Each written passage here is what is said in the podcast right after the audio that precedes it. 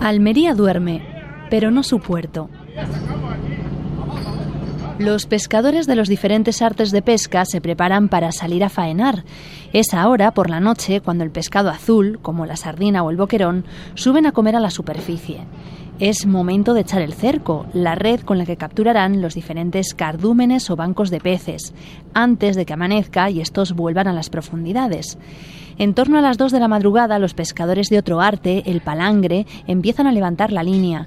Es, para quienes dormimos a esas horas, el momento de introducir los anzuelos a diferentes profundidades. En diferentes épocas del año pescamos más al fondo o más superficie, dependiendo la época del año. Por ejemplo, desde casi todo el año, desde mayo hasta finales de octubre, pescamos al media agua que se llama, unos 700-800 metros de profundidad. Lo más cerca de, la superficie que está el palangre es a 250 metros. A esto lo llaman, como cuenta Juan Belmonte, presidente de la Organización de Productores Pesqueros de Carboneras, pescar a media agua. Luego está la pesquería de superficie, a 20-30 metros de profundidad. Pero este arte ha cambiado. Ahora faenan, sobre todo en aguas más profundas, para reducir capturas indeseadas. Juan lleva toda la vida dedicándose al palangre, casi siempre de superficie, al pez espada y al atún rojo.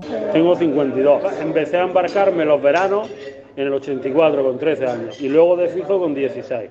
Toda mi familia era de la mar. Su voz denota cierta resignación al recordar aquella época en la que el gobierno les permitía dejar en paréntesis la pesca del pez espada para dedicarse al palangre de fondo. Pero no duró mucho. Dejemos de pescar cuando nos quitaron los alternativos aquellos famosos los permisos de Italia, de ir a pescar a Italia y tal. A lo mejor año 2007, 2008, por ahí más o menos lo quitaron. Pero de aquellos días la fotografía ya ha cogido cierto color amarillo. Las generaciones de los 60 y los 70, los del baby boom, se embarcaban en verano para pagarse sus estudios. Eran mejores tiempos, había gente. Ahora, la voz más escuchada en cada puerto de España es que Europa quiere convertir al Mediterráneo en una especie de santuario que solo sigue ciertos parámetros ecologistas que en muchos casos... La cierre de los 87 zonas es algo que ya se ha cerrado y que no se va a reabrir genéricamente. Que decir, no es, ay, nos hemos equivocado, reabrimos, eso no va a pasar. Lo que sí puede cambiar es la manera de interpretarlo, ¿no? sobre todo en lo, que, lo relativo a artes como el palangre, que no tiene ningún sentido que estén afectados por esa, esa reglamentación es Iván López, presidente de la Alianza Europea de Pesca de Arrastre. El cierre al que se refiere es a las 87 vedas fijadas el año pasado por Bruselas a la pesca de fondo, tanto a la fija, con artes como el palangre o el enmalle, como la móvil, el arrastre, un sector que ha podido conocer de primera mano Radio Nacional, faenando durante 10 horas en la bahía de Almería.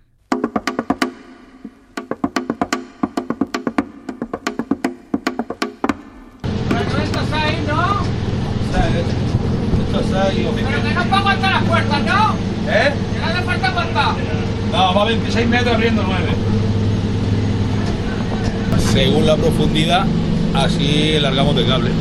Vale. Ahora vamos a soltar unos 600 metros. 600. Cuando pescamos la gamba roja, por ejemplo, estamos arriando 1500 metros. Según el fondo, pues vamos echando unos metros. ¿Y a cuánta profundidad estamos? Ahora 89, 88, 88 noche. Entonces, aquí hacéis sobre todo, cogéis gamba blanca. Aquí es para la gamba blanca. ¿Cuánto más o menos estimáis coger hoy? Eso no lo sabes, ¿no? Nunca lo sabes. No, sí, vamos a trabajar los seis meses de curentearte, por lo menos seis meses vamos a echar agua. Si fuésemos a la gamba roja, sí te decía más o menos. Pues llevamos trabajando ahí ya dos o tres meses. Simón y su hermano Daniel González son armadores del Playa del Sol, un arrastrero donde llevan 22 años embarcados desde adolescentes. Pescadores de carboneras, 38 y 41 años de edad, representan el relevo de un sector que se enfrenta a lo que llaman gran jubilación, la salida de los nacidos en la era del baby boom, los pescadores que hoy cuentan entre 50 y 59 años. Solo el 9% de los trabajadores del mar es menor de 30 años, como él. Soy Abner Lombardi, que saqué el título aquí en el, Instituto Social de la Marina. Sí, lo difícil es encontrar el barco, porque aquí hay barcos españoles, dicen que no hay marina, que no hay títulos, pero tampoco hay barcos. El problema realmente es que no hay barcos, no es que no hay marineros, porque, bueno, marineros no habrá muchos con título, pero se lo van sacando, la gente se está apuntando a los cursos, la gente va teniendo, se van ahí con el patrón, polivalente, se van con, un barquillo de estos y ya, ya, ya pueden hacer 10.000 euros al día, a la semana. Él es patrón de altura por una FP. Yo estaba en, eh, supuestamente era para hacer guardia, pero bueno, que sí, que la pesca no, supuestamente no me iba a tocar, pero yo quería dinero. Yo me saqué el FP porque es mucho mejor que una carrera porque sale directo al, al negocio, al sector. Pero esta, la poca renovación generacional en la mar, es solo una de las amenazas para el sector pesquero español. Como decimos, en 2022 la Comisión Europea vetó la pesca de fondo en 87 áreas de España, Portugal, Irlanda y Francia. 16.000 kilómetros cuadrados prohibidos a todas las artes en contacto con el suelo marino. Lo cuenta Javier Garat, secretario general de la Confederación Española de Pesca. Lo que estamos viendo es que en la Unión Europea, sobre todo desde que tenemos esta Comisión Europea, existe una obsesión muy grande con los asuntos medioambientales. Tenemos el Pacto Verde, la Estrategia de Biodiversidad y todas las normas que surgen de ahí y son normas que normalmente no están teniendo en cuenta los efectos socioeconómicos. Cuando hablamos de sostenibilidad hay que pensar en las tres dimensiones, la medioambiental, la social y la económica.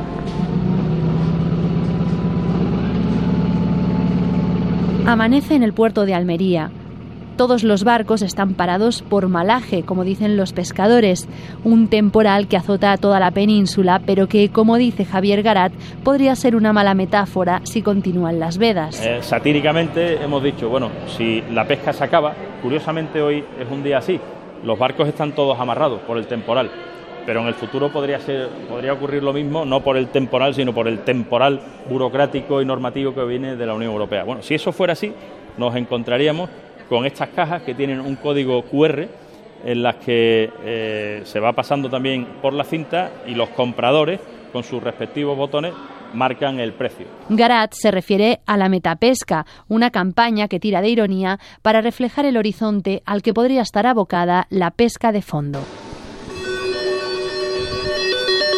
Eh, si esto queremos eh, abandonarlo, pues puede ocurrir dos cosas. Uno, que acabemos en el metaverso Dos, que solo comamos productos de países como China, donde los estándares que tienen en el ámbito no solo de conservación, sino también en el ámbito social, laboral, en el ámbito sanitario, etcétera, no tienen nada que ver con los nuestros.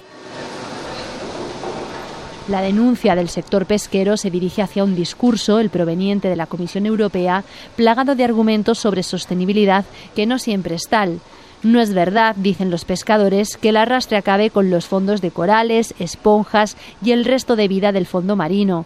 Ellos pescan en fangos, limos y lodos. Además, hoy en día, la flota de arrastre ha incorporado las llamadas puertas voladoras, con control electrónico y que suman en la labor de respetar los fondos marinos. Hoy 7.000 barcos de arrastre emplean a 20.000 pescadores a nivel europeo, casi 900 solo en España, el 10% del conjunto de la flota pesquera. Entre ellos están Daniel y Simón. Mi abuelo era pescador, mi padre tenía barco y pues nosotros hemos igual que mi padre, con barco.